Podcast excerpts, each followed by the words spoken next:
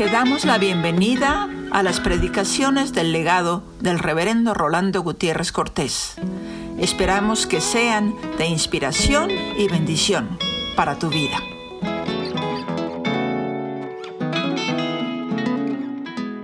Padre nuestro, perdónanos cuando te hemos fallado en lo personal.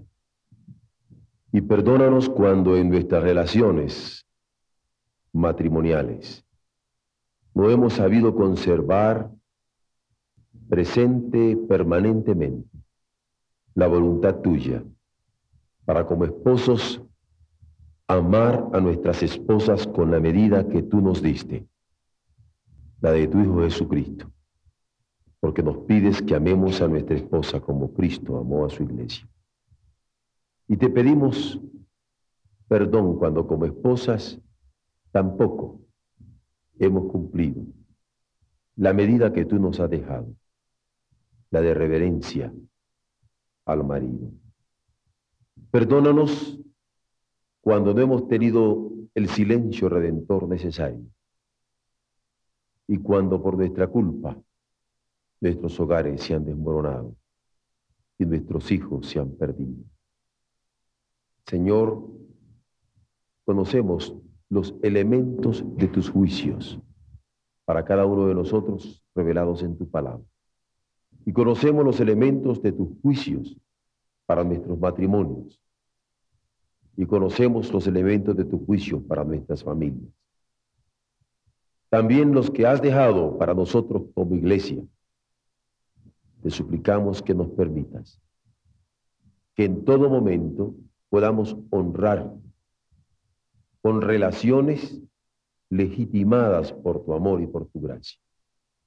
Y que no haya otra dimensión en ellas y amar como tú nos has amado, perdonar como tú nos has perdonado, reconciliarnos como tú y has querido reconciliar con nosotros en un acto de gracia y de bondad generosas. En esta hora, cuando habremos de inquirir en tu palabra, para meditar una vez sobre la trascendencia de tu juicio y de tus juicios. Danos tu luz para asimilarla y para asumirlos uno a uno en la parte que compete a nuestras vidas, siempre. Y bendícenos en esta hora cuando te rendimos culto, para que lo podamos hacer con alma agradecida, volcándonos en alabanza y expectantes por las bendiciones que tú nos das en tu palabra. En estos momentos críticos en nuestro país, en nuestro continente, en nuestro mundo, cuando hay tantas presiones desde afuera y desde adentro en cada uno de nosotros. Danos el aplomo contigo para poder con sabiduría responder a tus demandas. Bendice, Señor, a nuestros hermanos que se nos han adelantado en las celebraciones que tú les permites tener por tu misericordia. Sabemos que no todos podremos celebrar 50 años, ni 40, ni 30, ni 25, ni 20, ni 15, ni 10, si no es por tu gracia. Pero Señor, te suplicamos que nos permitas tener un corazón sensible para saber que es de ti que recibimos toda buena dádiva y todo don perfecto. Y por eso podamos celebrar la vida que tú nos das y el amor que tú nos permites tener. Y la vida y el amor familiares que tú nos permites compartir. Permítenos ser sensibles como iglesia para estar constantemente celosos en cumplir tu santa voluntad en todo momento. Por eso, danos la capacidad de discernir tus juicios para cumplirlos a cabalidad. En el nombre de Jesús. Amén. Proverbios 21, 15. Alegría es para el justo el hacer juicio, más destrucción a los que hacen iniquidad. Dios nos bendiga en su palabra. Me doy cuenta por lo menos de tres cosas antes de adentrarme en el sermón de esta mañana, en el juicio.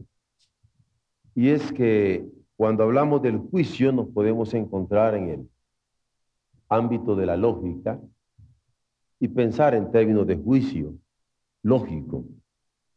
También me doy cuenta de el campo jurídico y podríamos pensar en términos de juicio, en términos de derecho y de justicia a niveles sociales. Y que esto pocas veces es confrontado con el juicio de Dios. Sin embargo, vamos a ver en esta hora lo que en los proverbios se nos habla cuando dice en el verso 15 del capítulo 21, alegría es para el justo el hacer juicio personal. Alegría es para el justo el hacer juicio de derecho. Y alegría es para el justo es el, hacer juicio en relación a Dios, porque justamente es justo en relación a Dios. Es por eso que la destrucción aparece al hacer juicio a los que hacen iniquidad. No solamente porque si no saben hacer juicios se autodestruyen, si no saben vivir en juicio con la sociedad, se autodestruyen, y si no saben vivir aplomados ante el juicio de Dios, también se autodestruyen. En otras palabras, vivir fuera del juicio personal, fuera del juicio social, y más aún fuera del juicio de Dios, es suicida. Son observaciones para que nos demos cuenta de la importancia indudable que nos da el considerar la palabra del Señor. El juicio es alegría para el justo, como nos apunta la Escritura, porque se deleita en el ejercicio de su discernimiento.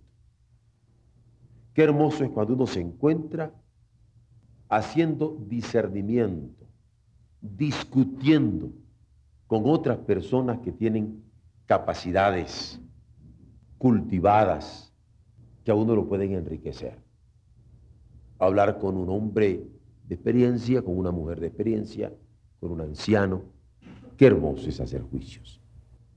Especialmente cuando uno aprende nuevas posibilidades de perdón, de tolerancia cuando ha sido terco e intolerante. O por otro lado, cuando uno aprende a ser firme, cuando ha sido flojo. O a ser tajante, cuando ha sido laxo. Y alguien que hace juicio se deleita en el ejercicio del discernimiento, ya sea el que tiene como hombre, y como hombre puede ocuparse en discernir, o sea el de Dios como creyente, porque yo confronto mis juicios con los juicios que Dios ha revelado en su palabra, o el juicio final que como redimido espero cuando venga el Hijo manifestándose gloriosamente al final de los tiempos. De todos modos, el juicio, registra la Escritura, es alegría personal, que se despliega en cada momento histórico en que vivimos. Si yo soy adolescente, me alegro si tengo juicio. Y qué hermoso es encontrarse con un muchachito juicioso, a pesar de que es adolescente. Si soy joven, me alegro si tengo juicio. Y me conviene tener juicio. Porque qué hermoso es poder tener personas jóvenes en quienes uno puede confiar porque tienen juicio y uno puede considerarlos. Esto lo saben mucho los empresarios, que llegan a tener personas a quienes les dan trabajo, llevan un título profesional, pero tienen ya la licencia universitaria para ejercer una profesión, pero no tienen juicio, pero ni para escoger la novia. Allá andan como papalotes sin cola. Y qué lindo cuando uno puede tener juicio siendo adulto. Porque qué hermoso que siendo adulto pueda uno estructurarse como hombre maduro. De todos modos, esa alegría personal que se despliega en ese momento histórico que se está viviendo como individuos, pero la iglesia en que se desarrolla ese juicio también es bienaventurada. Porque es enriquecida. Y nosotros nos enriquecemos mutuamente con los juicios que hay en cada grupo de nuestra iglesia. Los niños tienen juicios hermosísimos. Los adolescentes tienen juicios dignos de ser escuchados. Yo me sentí ancho, muy ancho, cuando después de escuchar un devocional en este Congreso de Jóvenes el jueves por la mañana, de uno de prácticamente mis muchachos secundarios, los otros pastores que estaban conmigo me fueron a felicitar. Óyeme tú, y para serle franco, hubo una carnalidad de su pastor. Le dije, no, pero estos son apenas secundarios. Qué gusto da cuando uno puede darse cuenta que ya tiene jóvenes que pueden discernir y cumplir con los mandamientos del Señor y compartirlo. Por ejemplo, este joven habló de las primicias y dijo, nuestra juventud es primicia y es la que le debemos de entregar al Señor. Si es cierto que primicia, diezmo y ofrenda se dan en la escritura, a nosotros nos toca como jóvenes darnos como primicia. Cuando en la Biblia se habla de las primicias, decía el joven, al dar el primer fruto, todo lo otro quedaba consagrado al Señor para ser abundantemente bendecido por Él. Y yo creo que si nosotros le damos nuestra primicia ahora, el Señor nos va a bendecir. Y fue una exhortación formidable. Nos enfrentamos con aquel juicio de la palabra de Dios revelada en un muchacho. Qué hermoso. Podemos aprender de los niños, de los adolescentes, de los jóvenes. Yo sufro cuando no se respeta la vocación de Dios en los jóvenes y se les quiere ningunear. A como sufro cuando no se respeta la vocación de Dios en las mujeres. Y no solamente no se respeta la vocación de Dios en las mujeres, sino que se pisotea su vocación y a ella como mujer. No puede ser. No es justo. Lo justo es regocijarnos en los juicios de Dios. En esos juicios que Él revela a los niños, a los jóvenes, a los adultos, como iglesia, para desarrollarnos juntos, porque como iglesia estamos compuestos de todos y cada uno de los que la conformamos. Y qué hermoso cuando los juicios de nuestra esperanza se van desarrollando en forma bienaventurada. Por ejemplo, que el Señor vendrá así como subió. Se verá, todo ojo le verá. Que el Señor vendrá para juzgarnos.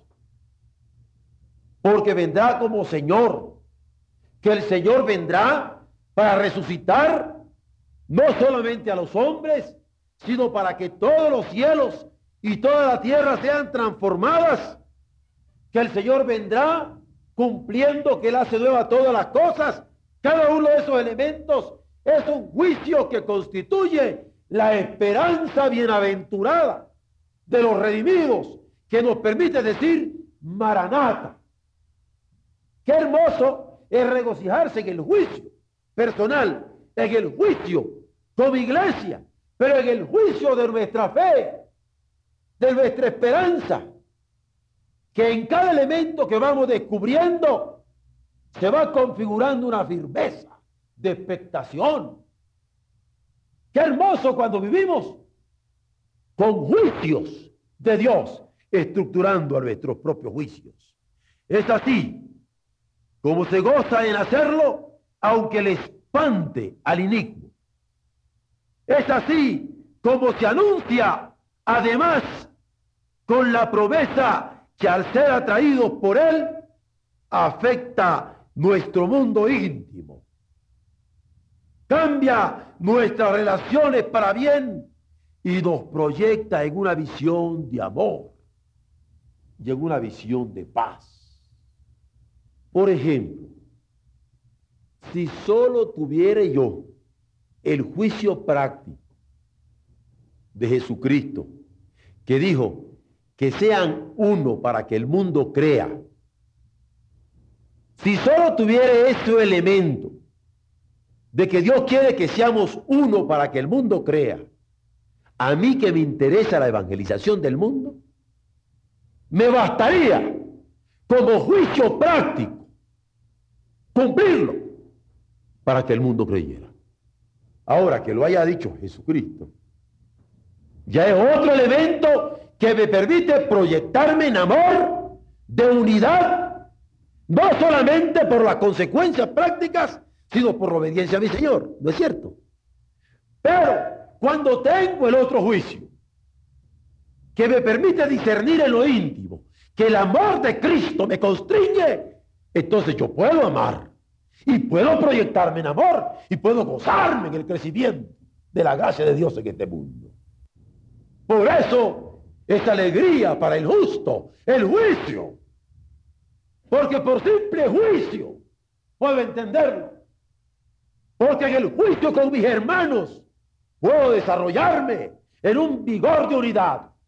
Pero que en el juicio de mi esperanza bienaventurada puedo sentirme impulsado para trabajar por esta unidad que el Señor oró a su Padre. El juicio es alegría para el justo. ¿Por qué hacer juicio? Es alegría para el justo. Hay tres razones sencillas para ello. Uno, hacer juicio ordena los pasos en el mundo. No anda haciendo locuras, desaciertos, desazones, tropezándome por mi misma culpa. Hacer juicio ordena los pasos en el mundo y esto es posible comprenderlo aún a niveles racionales como humanos. Hacer juicio. Un juicio muy sencillo ahora. No hay que gastar en lo que no sea necesario. Pero si usted gana dos mil y gasta cinco, es una insensatez.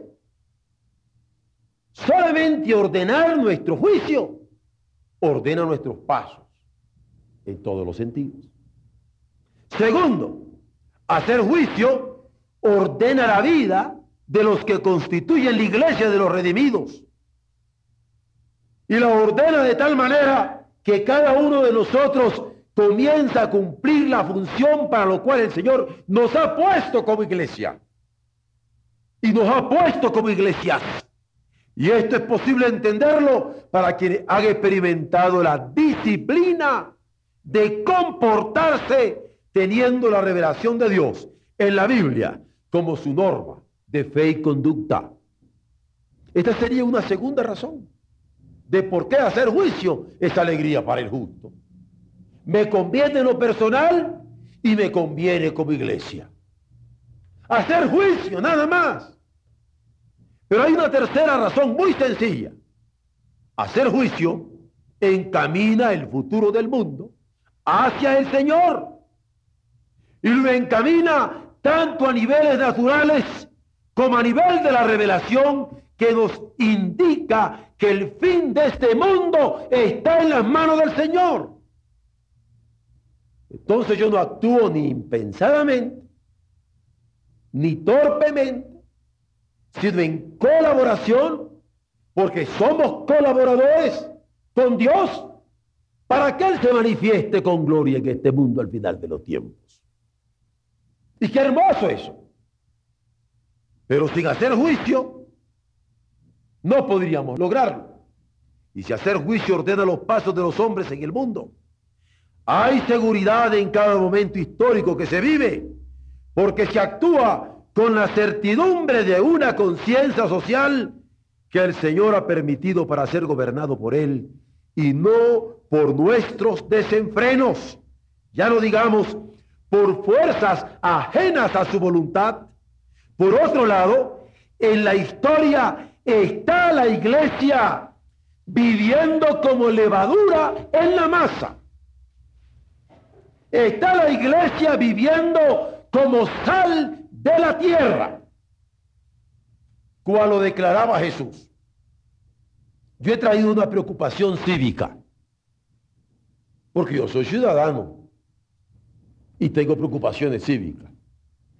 A mí me inquieta no solamente el tortuguismo aéreo, que me ha hecho estar temblando en los últimos días, porque uno hace planes y llega tres horas más tarde, o cuatro, o cinco, o no llega, sino también el tortuguismo urbano. Me llama la atención que en la ruta 100, en las paradas, hay 10, 20, 50, 100 camiones. ¿Y por qué no están corriendo? La gente ahí está haciendo las enormes colas en la calle.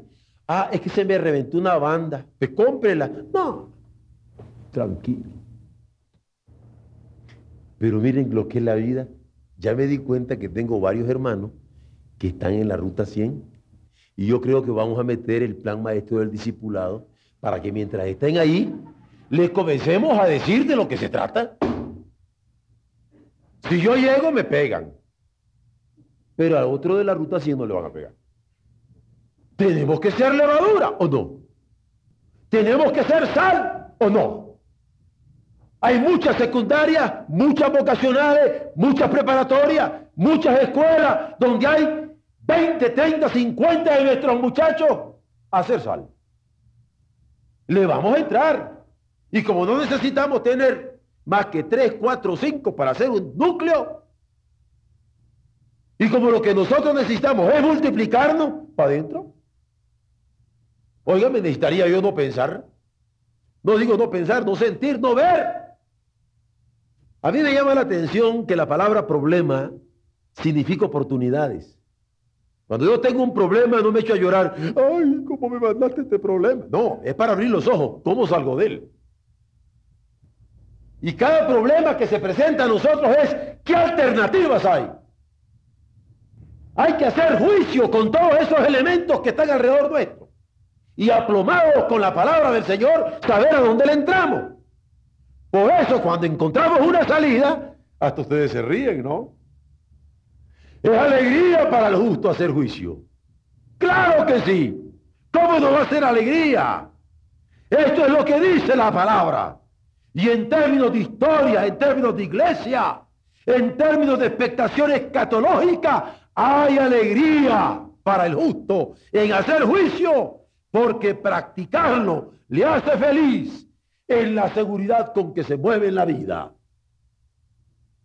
Ah, pero al otro lado de la medalla, hacer juicio es destrucción para el inicuo. Me parece muy lógico, si alguien comienza a hacer juicio, pues ya deja de hacer iniquidad, ¿no? Iniquidad es no tomar a Dios en su noticia. Si yo sé que solo viendo a Dios tengo salvación, y me empeño en no ver a Dios y digo, yo me meto y me voy al infierno pues, por bruto, no lo estoy usando de una mala manera peyorativa, es decir, el bruto, el animal, se va para allá. Pero ¿qué pasa? Si hace juicio, se acabó el bruto. Y nace el hombre racional, el hombre espiritual, el que habiendo resucitado entonces con Cristo, busca las cosas de arriba, buscando lo que agrade a su padre. Tan sencillo como eso.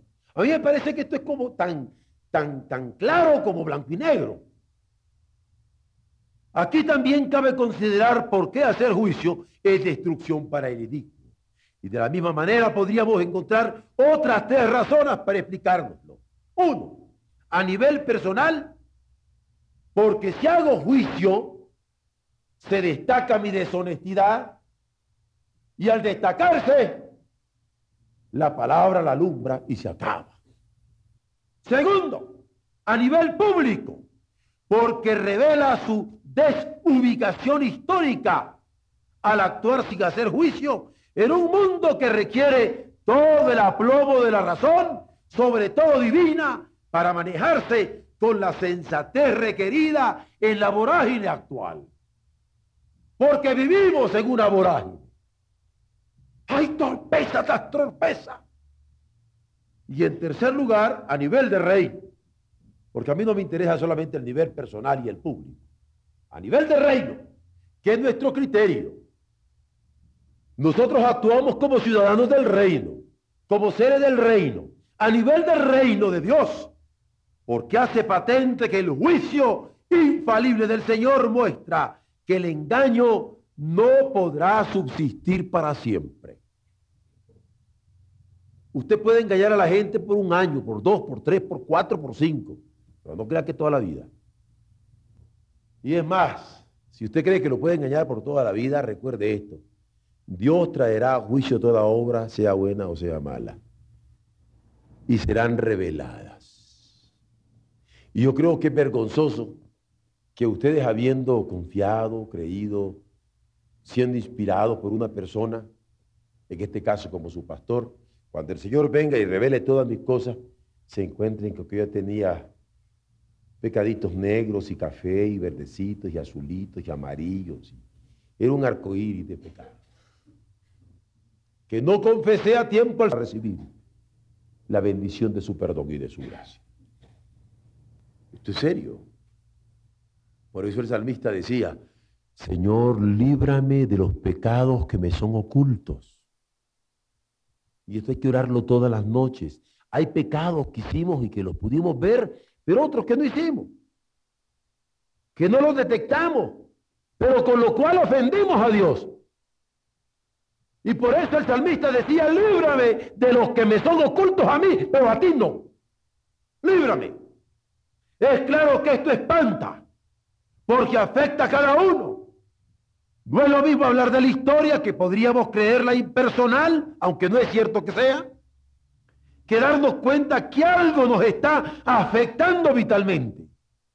También espanta, porque si como inicuo no importa la situación de la iglesia, por lo menos a nivel público, sí es posible darse cuenta de las acciones de cada uno en los hábitos alimenticios de los pueblos o en la forma como se tratan los desechos.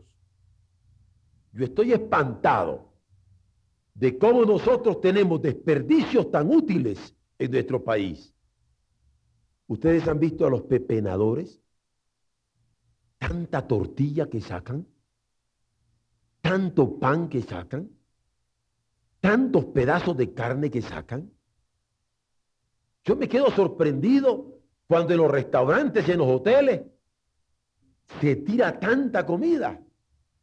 Pero allí, por razones de higiene, podríamos excusarlo. Porque de modo que no la comida que otro se comió.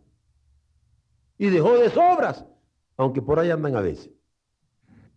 Pero en las casas es pecado. Estamos ofendiendo a Dios. Hay miles de gente que está muriendo de hambre y nosotros desperdiciando. Ahora, cuando nosotros vemos los desechos de la ciudad, los desechos, por los desechos podemos juzgar el tipo de vida que se vive. Yo recuerdo cuando mandábamos a los jóvenes a ver cuántos boletines quedaban en la banca. Entonces, si me, quedaban 10 boletines menos, hacía 10 boletines menos. Y me decían, si me hacían falta, hacíamos más. Yo no tengo por qué estar desperdiciando boletines. El papel, ¿saben cómo está de caro? No crean que es que vengo de Monterrey. Sencillamente es mayordomía. ¿Saben ustedes lo que cuesta? Es importante ver los desechos.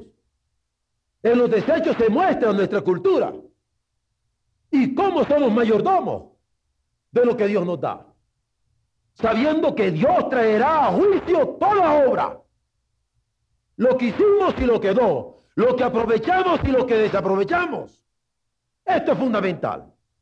Y espanta más cuando contra la esperanza escatológica de los redimidos está la desesperación de quien llega a entender que la última palabra, al fin y al cabo, es indefectiblemente de Dios y que la vida de engaño no será eterna, sino la gloriosa verdad de Dios que habrá de resplandecer para siempre.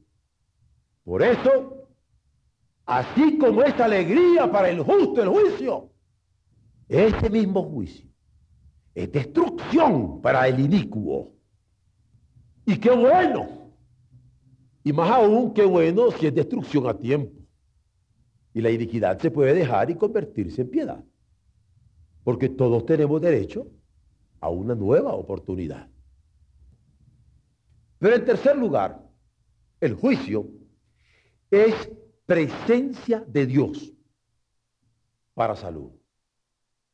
Esto de presencia de Dios para salud me hace recordar un himno que yo cantaba con mucha ganas siempre hace algunos años, ya más de 18, porque me gustaba que los muchachos lo tuvieran pendiente en cualquier momento. Era un himno que dice, alcanzado peregrino que en el pecho siente fe, el Señor ha prometido con mi brazo te guiaré. Con mi brazo, con mi brazo, con mi brazo te guiaré. Yo tenía entonces muchachos que les encantaba andar de perdiditos, que allá donde no los ve uno, se andan echando su cigarrito, se andan echando su cervecita, se andan echando sus parranditas. Y yo pensaba, alguna vez podrá venir en juicio. Y va a sentirse mal. Porque cuando alguien comienza a tener juicio, aunque el juicio duele. Y yo pensaba, quiero cantar esto con los muchachos y cantarlo y cantarlo y cantarlo. De tal manera que en un momento dado que llega a estar desesperados porque le han fallado a Dios, el Señor ha prometido, con mi brazo te guiaré. Con mi brazo, con mi brazo, con mi brazo te guiaré. Y en esa esperanza cantaba yo esos himnos. Y por eso soy tan cantador, no crean que solo porque me gusta el canto. Creo que deben quedar grabadas las palabras en los corazones. De tal manera que nosotros en un momento dado podamos entonarlos y recordar que Dios está presente. Porque el juicio de Dios es presencia suya para salud. Qué bueno si a la hora que va alguien en el metro echando un ojito que no debe echar, la presencia de Dios le viene en un versículo. La presencia de Dios le viene en un canto. La presencia de Dios le viene en un pensamiento. La presencia de Dios le viene en un juicio y le salva de deslizamientos peligrosos. Qué bueno en un momento alguien que está conformando su vida a los deseos de la carne recibe la presencia de la palabra de Dios en su vida y en su corazón y puede volver a los caminos del Señor. Gloria a Dios por eso. Hay más alegría en los cielos por un corazón que se arrepiente. Lo revela Jesucristo. Que por muchísimos que no pensarían que necesitan arrepentimiento. Por eso inspira a reconocer que el hacer juicio ha provocado los cambios más saludables en los hombres. Hacer juicio ha provocado los cambios más saludables en los pueblos, en la historia, y no solamente a niveles sociales, como se puede dar con el análisis de los momentos que rodearon las transformaciones más serias de la humanidad, sino también a niveles divinos. Cuando se reconoce que el sacrificio de Jesús en el Calvario fue el hacer juicio del Padre sobre la situación pecaminosa del hombre. Por eso la iglesia alaba el hacer juicio de Dios en el seno de la historia. Confía plena de esperanza en su palabra final y anuncia a la iglesia con gozo este mensaje en bien de cada persona, en bien de la vida pública y en bien de los cumplimientos de los designios de su reino. Y dice, ya Dios ha hecho el juicio. Cualquiera que quiera arrepentirse, tiene su perdón asegurado. Porque Dios ha hecho el juicio en Cristo. Y el que tiene al Hijo tiene la vida. Ya Dios ha hecho el juicio en Cristo. Y ha dejado mensaje claro. Venid a mí los que estéis trabajados y cargados, que yo os haré descansar. Si vuestros pecados fueren como la grana, como la nieve, serán emblanquecidos. Dios ha dado juicio. Y si alguien se pone bajo el juicio de Dios, es presencia para salvación. ¿No es para glorificar el nombre del Señor esto? Claro que hacer juicio es alegría por eso para nosotros. Y hacer juicio es destrucción para la iniquidad. Un hogar roto puede ser salvado por el juicio de Dios. Y en vez de que continúe iniquidad, puede ser transformado en altar para su gloria. Entonces ya no nos asustaríamos de lo que se llaman cultos familiares, altares familiares, iglesia doméstica. Algunos me han dicho, no me diga eso. Le da el este de miedo, ¿verdad?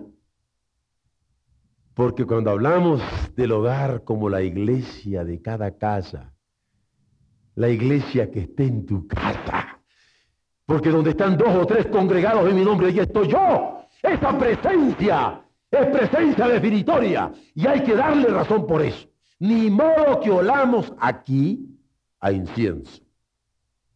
Aunque aquí no usamos incienso. Muchos usan chamad, ¿verdad? Pero azufre en el aposento. Cuidado. ¿Qué pecador arrepentido hacia Dios y creyendo en Jesús no ha sentido el perdón de sus pecados?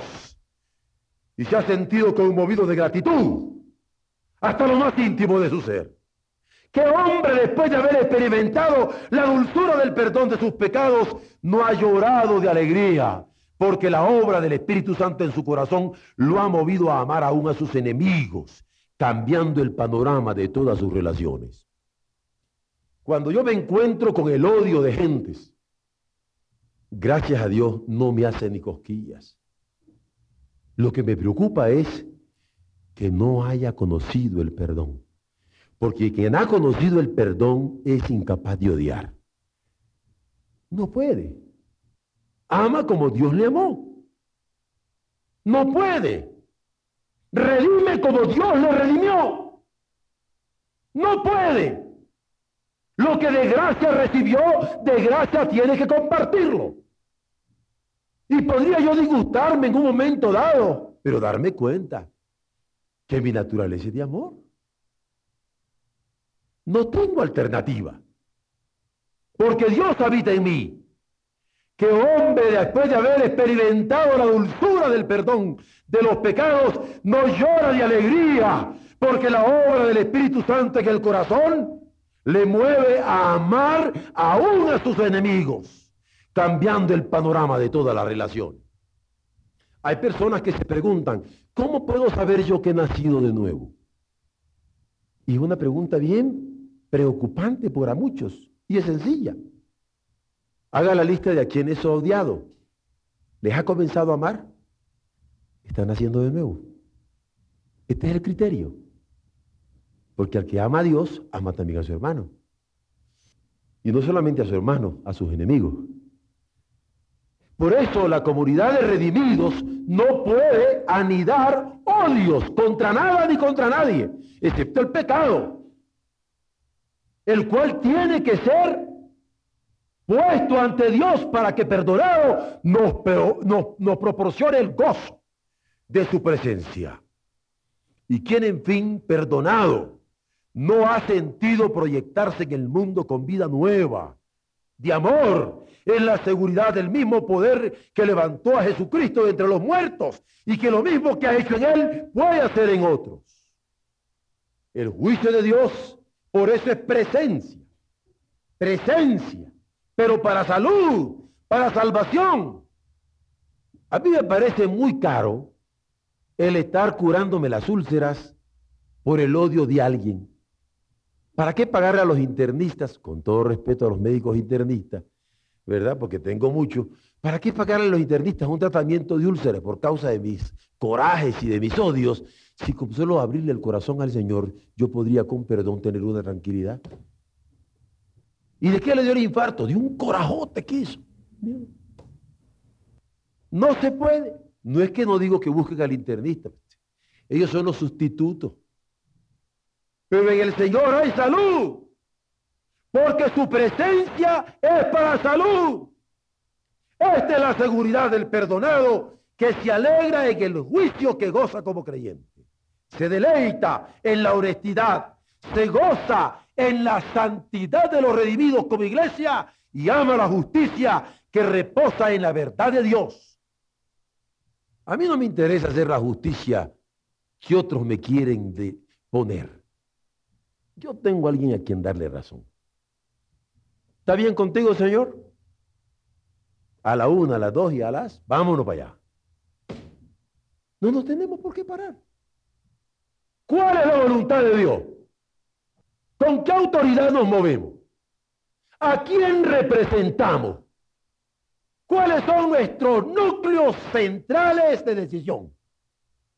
¿En qué voluntad nos conviene movernos? Eso es lo que hacemos. En la de Dios. Y esta es la seguridad con que tenemos que movernos. Y es así que la presencia de Dios es para salud y sus juicios revelan salvación para todo el que les abraza con fe. Por último, en este pasaje de alegría es para el justo el hacer juicio, más destrucción a los que hacen iniquidad. A mí me parece que los juicios de Dios y el juicio de Dios por excelencia en Jesucristo es manifestación de gloria, así como suena.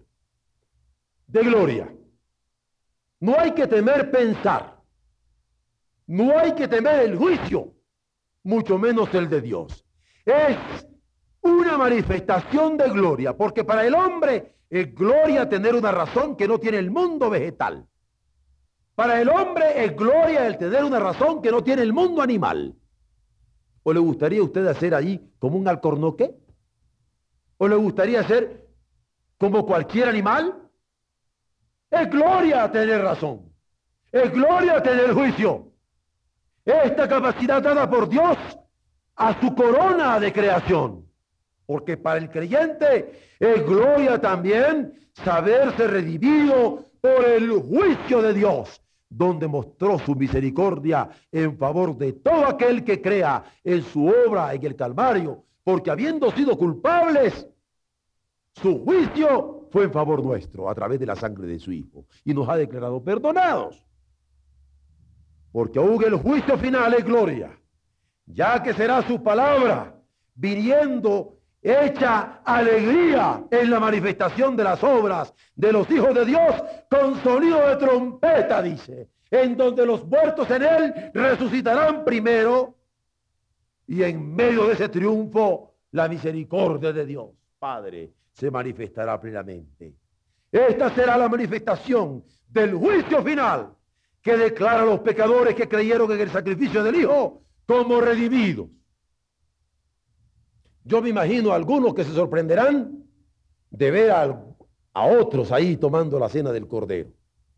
Y miren, un poquito de imaginación, chiquitita, chiquitita. Veámonos en la cena del Cordero solamente para los redimidos en la sangre. ¿Usted cree que yo voy a decir? Estoy ahí junto a mi, hermano y a decir a mi esposa y le digo, oye mi amor, aquí viene Ernesto. Este no debería estar aquí. Oye, pero ¿cómo podría estar acá?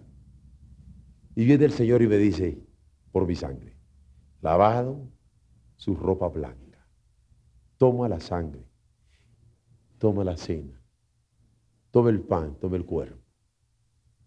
¿Cómo la ven? Allí no hay lugar para codazos. No hay lugar para codazos. Que aquí, ¿Por qué esté aquí? ¿Por qué esté allá? Por la misericordia de Dios.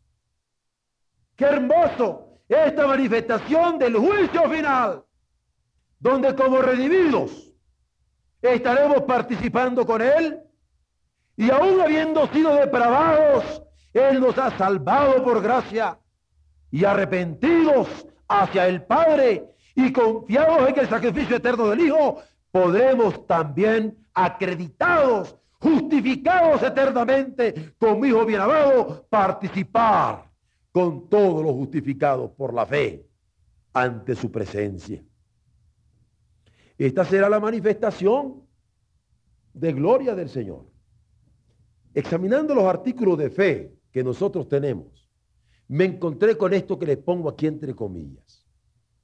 Dice, será la manifestación de los elegidos por su bondad soberana.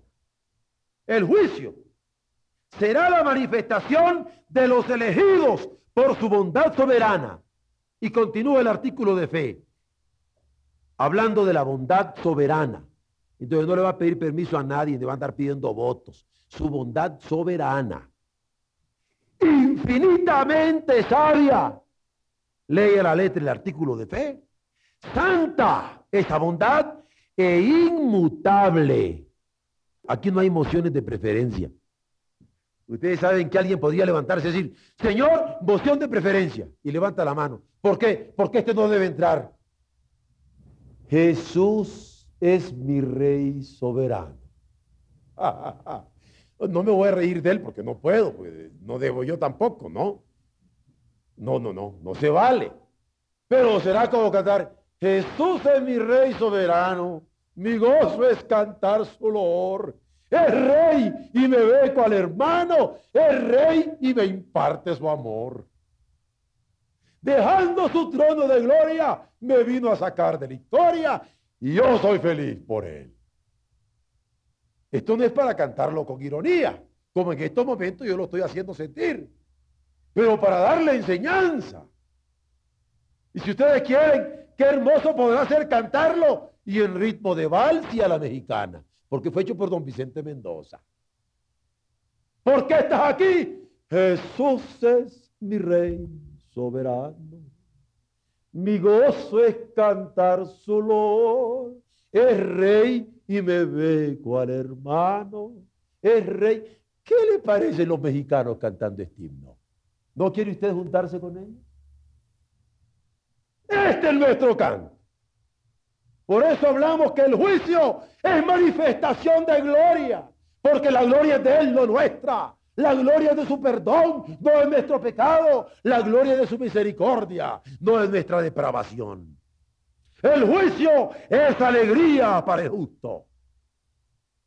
Que en humildad, que en amor, que en oración y en alabanza se puede entregar a Él el juicio es presencia de Dios para salud.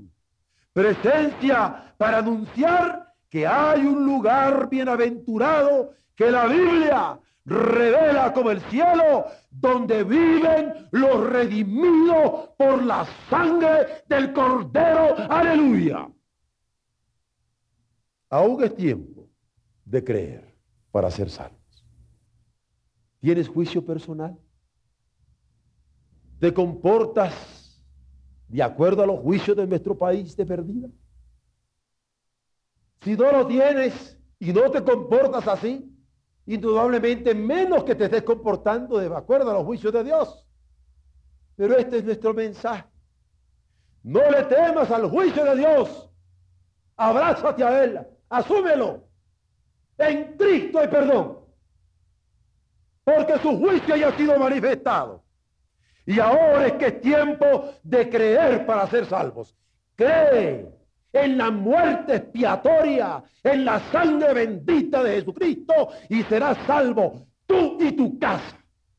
No importa qué vida de pecado haya llevado. Cree, solamente cree. Este es el juicio de Dios que anunciamos. ¿Y sabe qué? Es accesible. ¿Lo entiendes? Créelo. Lo dudas, créelo. Vacilas, créelo. Este es el juicio que es alegría de los justos y es presencia de salud para tu alma. ¿Por qué no atender con corazón abierto esta dulce misericordia de Dios que se manifiesta con Jesús en el Calvario?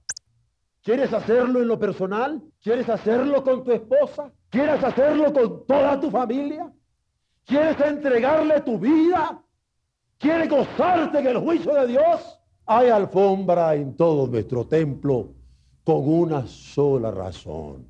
En cualquier lugar que te hinques, ni las piedras te molestarán. Pero si fueran piedras que te hinques, y no solamente se nos tuviera que romper una media, sino la pierna. Gocémonos en el perdón de Dios. Abracémonos en la sangre de Jesucristo. Y gocémonos de este juicio. Que es alegría para el justo. Hablar del juicio de Dios es destrucción para el inicuo, pero salud para nuestra alma. Bendito sea el Señor por el Evangelio que Él nos da. Por el juicio que ha dado en Jesucristo, que es en favor de todos nosotros. Bendito sea Él y nos permita que esta noche, si hoy aceptas este juicio, vas a tener la oportunidad de entregar también tu vida para servirle como discípulo. En disciplina, siendo discípulo para ser discípulos, no para llenar nuestro templo. Esto es una ubicación temporal e histórica, sino para ser proclamadores del reino, con una ubicación de eternidad en Cristo Jesús nuestro Señor.